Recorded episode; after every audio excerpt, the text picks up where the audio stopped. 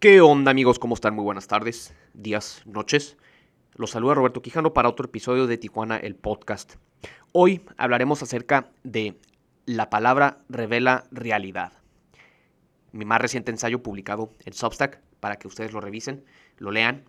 Y es quizá uno de mis temas favoritos, todo el tema de la palabra, el logos, la filosofía, la metafísica.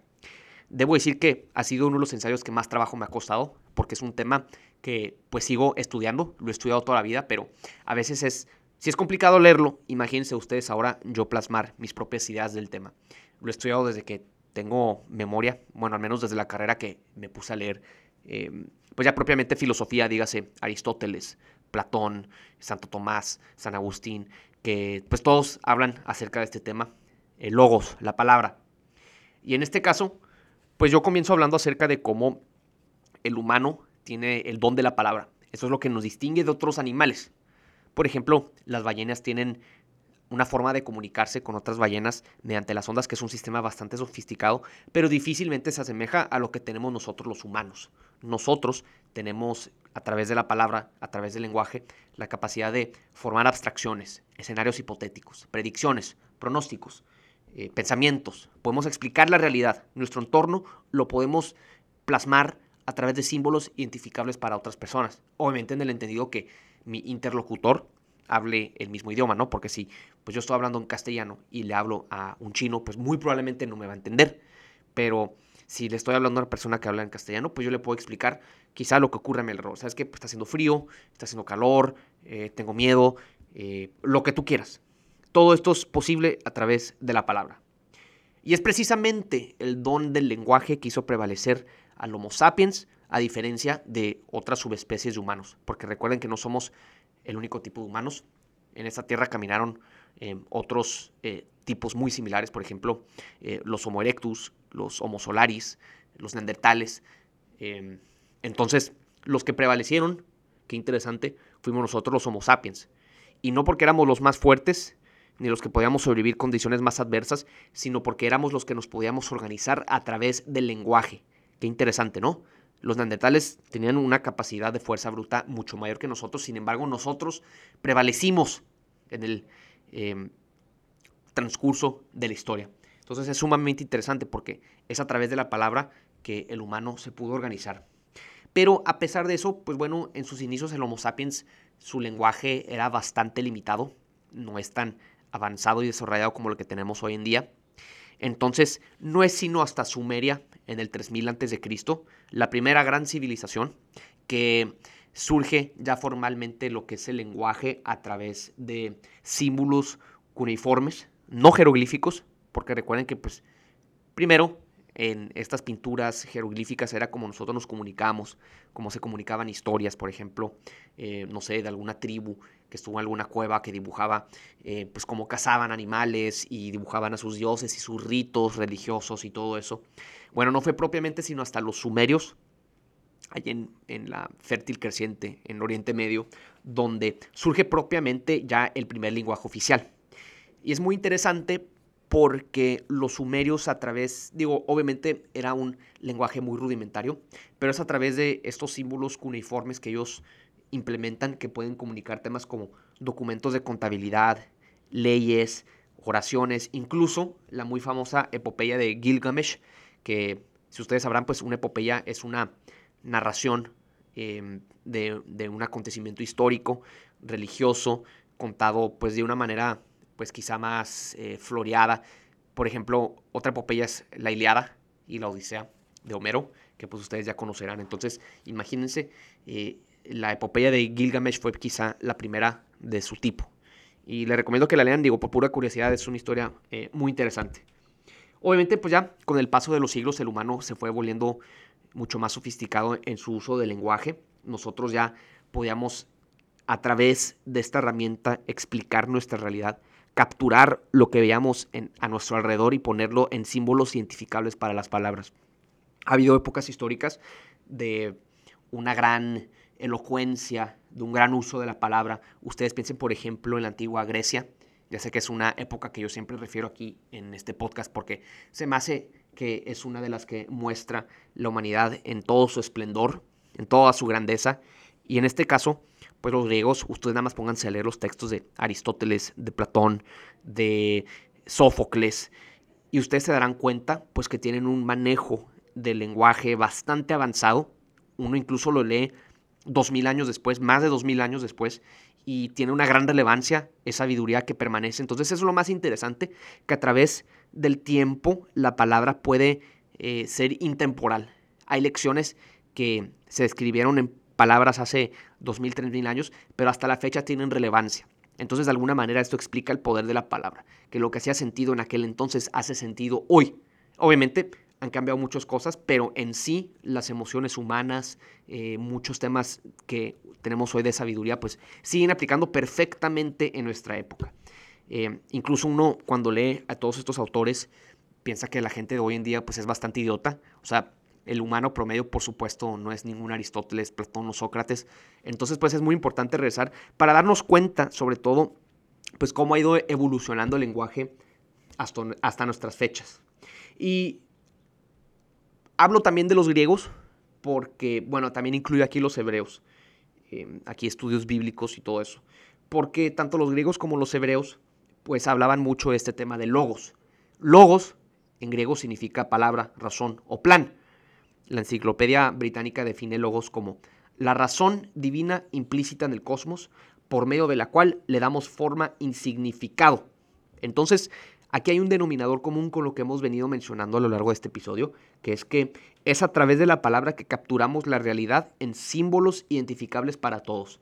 Pero a mí me interesa mucho esta definición de logos, la razón divina implícita en el cosmos por medio del cual le damos forma y significado. Eh, la razón divina implícita en el cosmos. Esto quiere decir que fuera de nosotros, o sea, es, un tema medio denso, pero lo voy a intentar explicar. Ok, el cosmos es todo, es todo. El cosmos es todo. Somos nosotros, somos los que está fuera de nuestra percepción del universo. Es el micrófono con el que estoy grabando este episodio, es la botella que tengo a mi lado, es el sol, es el árbol que estoy viendo aquí en la ventana, es la silla. El cosmos es todo. Ok, nosotros a través de logos es como intentamos explicar el cosmos, ¿sí? Es a través de logos, de la palabra que nosotros podemos darle forma, analizarlo, sin darle eh, su significado, ¿sí? Pero de cualquier manera su significado está implícito, ¿sí? Entonces yo veo una botella de agua y esta botella de agua, eh, pues yo te voy a platicar, una botella de agua, pues puede contener un líquido, en este caso agua, que pues a su vez yo lo tomo y me hidrata, ¿sí? Entonces yo ahorita con esta explicación, eh, utilizando el logos, es como yo les brindo a ustedes el significado de lo que es una botella. Sin embargo, aunque yo no les haya dado este significado, pues el propósito de esta botella ya existe, aunque yo no lo pueda poner en palabras. No sé si me estoy explicando. O sea, aunque yo no pueda decir, esta botella a mí me da el líquido de agua que me hidrata, eh, aunque yo lo diga eso, esa botella ya tiene una existencia en sí, porque yo puedo tomarla y beber e hidratarme. Entonces de esa manera, eh, pues tiene una existencia independiente y es a través de la palabra que yo le puedo dar forma a ese fenómeno que es darme de beber. Yo le puedo dar un fenómeno, eh, perdón, una explicación y significado a través de la palabra. Este fue un ejemplo medio burdo, pero pues es para todo, ¿no? Entonces, pues básicamente es como el humano va dándole forma y significado a todo. Entonces aquí surge obviamente el poder y el potencial de la palabra porque es a través de esta herramienta que nosotros podemos ir trazando cosas que vemos en el cosmos y poder eh, entenderlas, poder mejorarlas, poder utilizarlas, manipularlas a nuestro favor. Entonces, em, cito también un versículo eh, del Evangelio de según Juan, San Juan. En el principio era el verbo y el verbo era con Dios y el verbo era Dios. Muy probablemente yo en mi clase de religión ignoré este versículo, pero ya conforme crezco le voy dando mayor seriedad. Em, y por el hecho de que a mí este versículo me comunica que todo comenzó con la palabra. Dios es la palabra, la palabra es Dios. Entonces no fue sino hasta que el humano descubrió el don de la palabra que pudo llevar su existencia al siguiente nivel. Antes de la palabra, el humano pues era una bestia salvaje más, pero una vez que ya adquiere este don es como ya comienza eh, pues su, desarrollo cómo llegamos a, lograr todo el progreso que hemos construido. Entonces, eh, pues de alguna manera es que nosotros, em, pues bueno, el, lenguaje revelado fue el inicio de todo. Entonces, usted nada más pónganse a pesar lo que hemos avanzado desde, desde esas tablas de arcilla en Sumeria hasta nuestras fechas. Y pues como comentaba, ha habido momentos en la historia con una gran lucidez de la palabra. Los griegos, eh, los romanos, eh, los del Renacimiento, el romanticismo. Eh, ustedes pónganse a pensar en todos los grandes movimientos artísticos, culturales, literarios, y en su mayoría, alguna de las expresiones más de mayor esplendor era a través de la literatura, a través de obras de teatro, a través de novelas, a través de poemas, a través de ensayos. Entonces, todo esto han ido conformando pues todo este compendio de sabiduría humana, sabiduría humana que pues intenta dar explicación, forma, significado al cosmos a través de la palabra revelada. Entonces, ustedes nada más pónganse a pensar, o sea, en realidad la palabra, el lenguaje, la escritura son fenómenos relativamente recientes. Llevan entre nosotros unos 5.000 años, si consideramos que todo inició en Sumeria. Y es bastante poco, considerando que pues hemos estado aquí en la Tierra por milenios, los Homo sapiens. Entonces, pues llevamos realmente un eh, poco tiempo utilizando el lenguaje como eh, una herramienta de comunicación compleja. Entonces, esto a mí me deja pensando mucho en que no hemos terminado de agotar el potencial de la palabra. Porque cada idea nueva que surge en el mundo tiene como punto de origen el lenguaje y esto quiere decir que pues todavía no se nos acaban las ideas, ¿no? Ustedes nada pónganse a pensar, hace 20 años pues no existía cosas así como las redes sociales o Bitcoin o el iPhone o lo que ustedes quieran y pues hoy en día son realidad. Pero ¿cómo comenzó todo eso? Pues todo comenzó con una idea, una idea que surgió en la cabeza del inventor de esa herramienta y quizá esa idea hace 30, 40 años era algo muy vago, era una simple fantasía que pasaba por su cabeza y hasta que un día la pudo articular en palabras.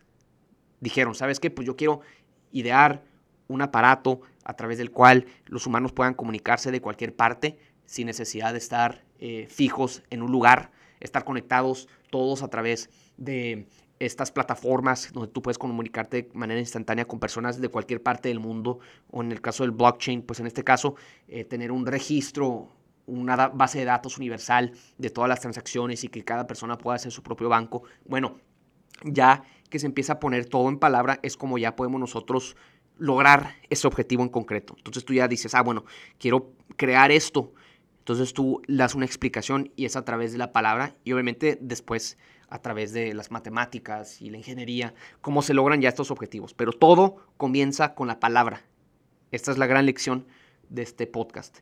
Entonces, eh, es muy interesante porque a mí esto me quiere decir que el potencial de la palabra todavía no se acaba. Hay ideas que no hemos descubierto, a pesar de que nos... Eh, creo que tenemos ahorita un exceso de tecnología eh, y por esto me refiero a que a veces nos sentimos un poco agotados por tanta tecnología, sobre todo porque pues ha creado una cierta polarización, particularmente en las redes sociales, y nos sentimos un poco agotados. Y quizá haya veces ánimos de regresar a lo que era antes, pero pues no hay regresar antes, todo siempre es hacia adelante. Entonces, em, y en este caso, pues el objetivo es siempre tener mejores palabras. Creo que ya les había platicado esta frase de Wittgenstein, que es otro filósofo muy interesante, que dice que el límite de tus palabras es el límite de tu realidad. Entonces, en la medida que nosotros tengamos mejores palabras, podremos ascender a una mejor realidad. Entonces, em, no todos podemos ser Aristóteles, no todos podemos ser Montaigne, pero sí podemos aspirar a tener cada vez mejores palabras para entender mejor lo que ocurre en nuestras vidas. Y pues mira, hemos avanzado bastante a tal grado que pues hoy en día prácticamente eh, todas las personas del mundo pueden hablar, leer, escribir, pueden explicar lo que ocurre a su alrededor, si se sienten bien, si se sienten mal, sus inquietudes, sus miedos, sus sueños, sus ambiciones. Entonces, eh, pues hemos avanzado bastante desde Sumeria y mucho antes hasta la fecha. Eh, obviamente, el objetivo es que las personas cada vez puedan pensar mejor, porque falta pensamiento crítico, nos enseñan a memorizar en la escuela, pero no sabemos a pensar, no sabemos pensar por nosotros mismos. Y esta es una época bastante vulnerable en este aspecto porque nos imponen a través del Internet y las redes sociales maneras de pensar. usted nada más escuchen a la persona promedio, eh, eh, cuestionenlo acerca de cualquier tema muy reciente. Eh, la pandemia, el aborto, el cambio climático, lo que ustedes quieran. Y lo más probable es que esas ideas que ellos repitan no surgieron de ellos mismos, sino simplemente están replicando lo que se les ha impuesto a través del contenido que ellos consumen en redes sociales y el Internet. Entonces, pues el objetivo es que las personas cada vez tengan mejores palabras, que aprendan a pensar por sí mismos. Entonces, em, ya conecto ese tema con otro súper importante que es el tema de la libertad de expresión. Bueno, mi argumento es que de alguna manera la libertad de expresión es el producto moderno y sofisticado que es la palabra revelada. Entonces es el paquete moderno de la palabra revelada. Entonces, como la palabra revelada ha tenido un papel preponderante en la civilización occidental, en la judio-cristiana, pues llega hasta nuestros días plasmada en nuestros documentos jurídico-políticos fundacionales, dígase constituciones, tratados internacionales, eh, por ejemplo, obviamente la Constitución de Estados Unidos y de México contemplan el derecho humano a la libertad de expresión. Entonces, esto quiere decir que eh, al existir un derecho humano a libertad de expresión, quiere decir que cualquier persona tiene el derecho de utilizar la palabra para poder opinar, para poder expresarse. Esto pues no siempre ha sido el caso. Esto es un fenómeno bastante reciente em, de la ilustración para acá, que surge este concepto de que toda persona, por el simple hecho de ser humano, tiene el derecho a expresarse de manera libre. Llegamos hasta nuestros días y pues ya cuando se plasman estos derechos humanos en las constituciones, esto quiere decir que el Estado tiene la obligación de garantizarle a cada uno de sus ciudadanos este derecho humano. No importa si eres el peor de los criminales, si eres el mejor de los ciudadanos, todos tienen el derecho humano de expresarse.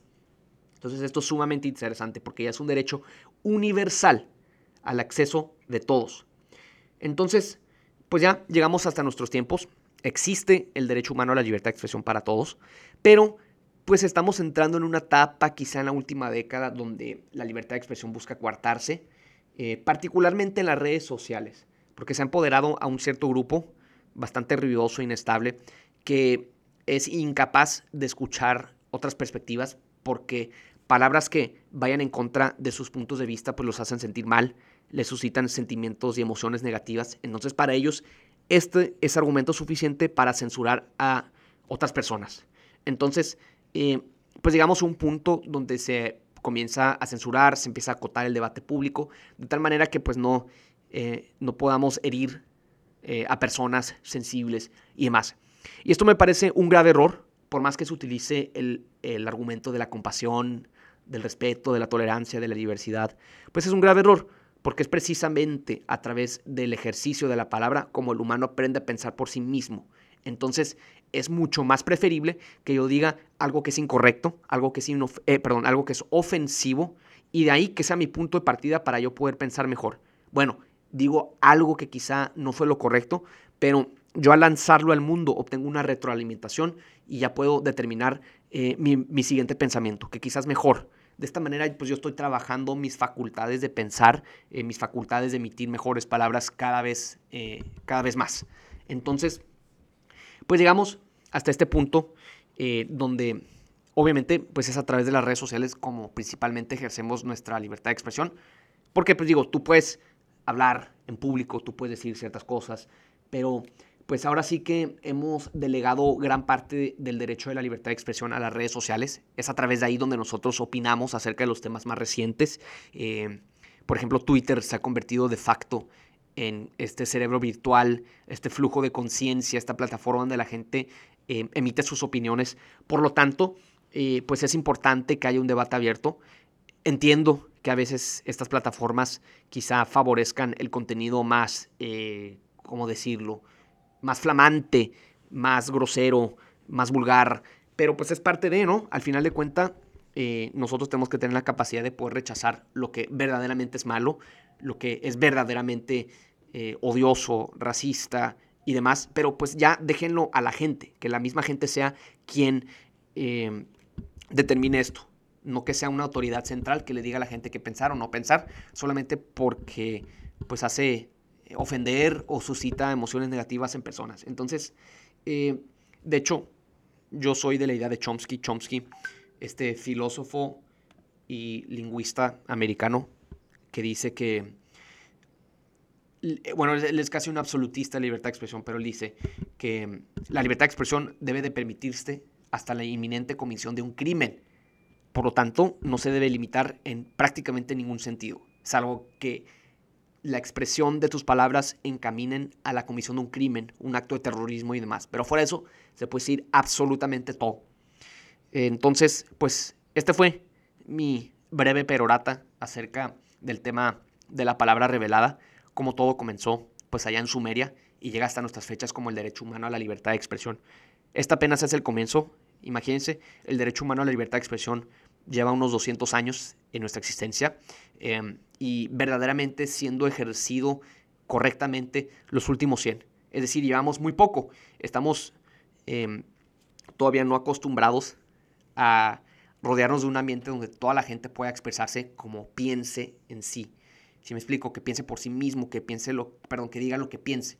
Entonces, em, las posibilidades son infinitas. Quizá nos destruyamos, esa es la realidad. Pero, pues, creo que este es el mejor camino. La alternativa es peor, la censura, eh, pues no es el camino. Porque recuerden que la palabra es el inicio de todo, incluso de las más grandes cosas. Muchas gracias.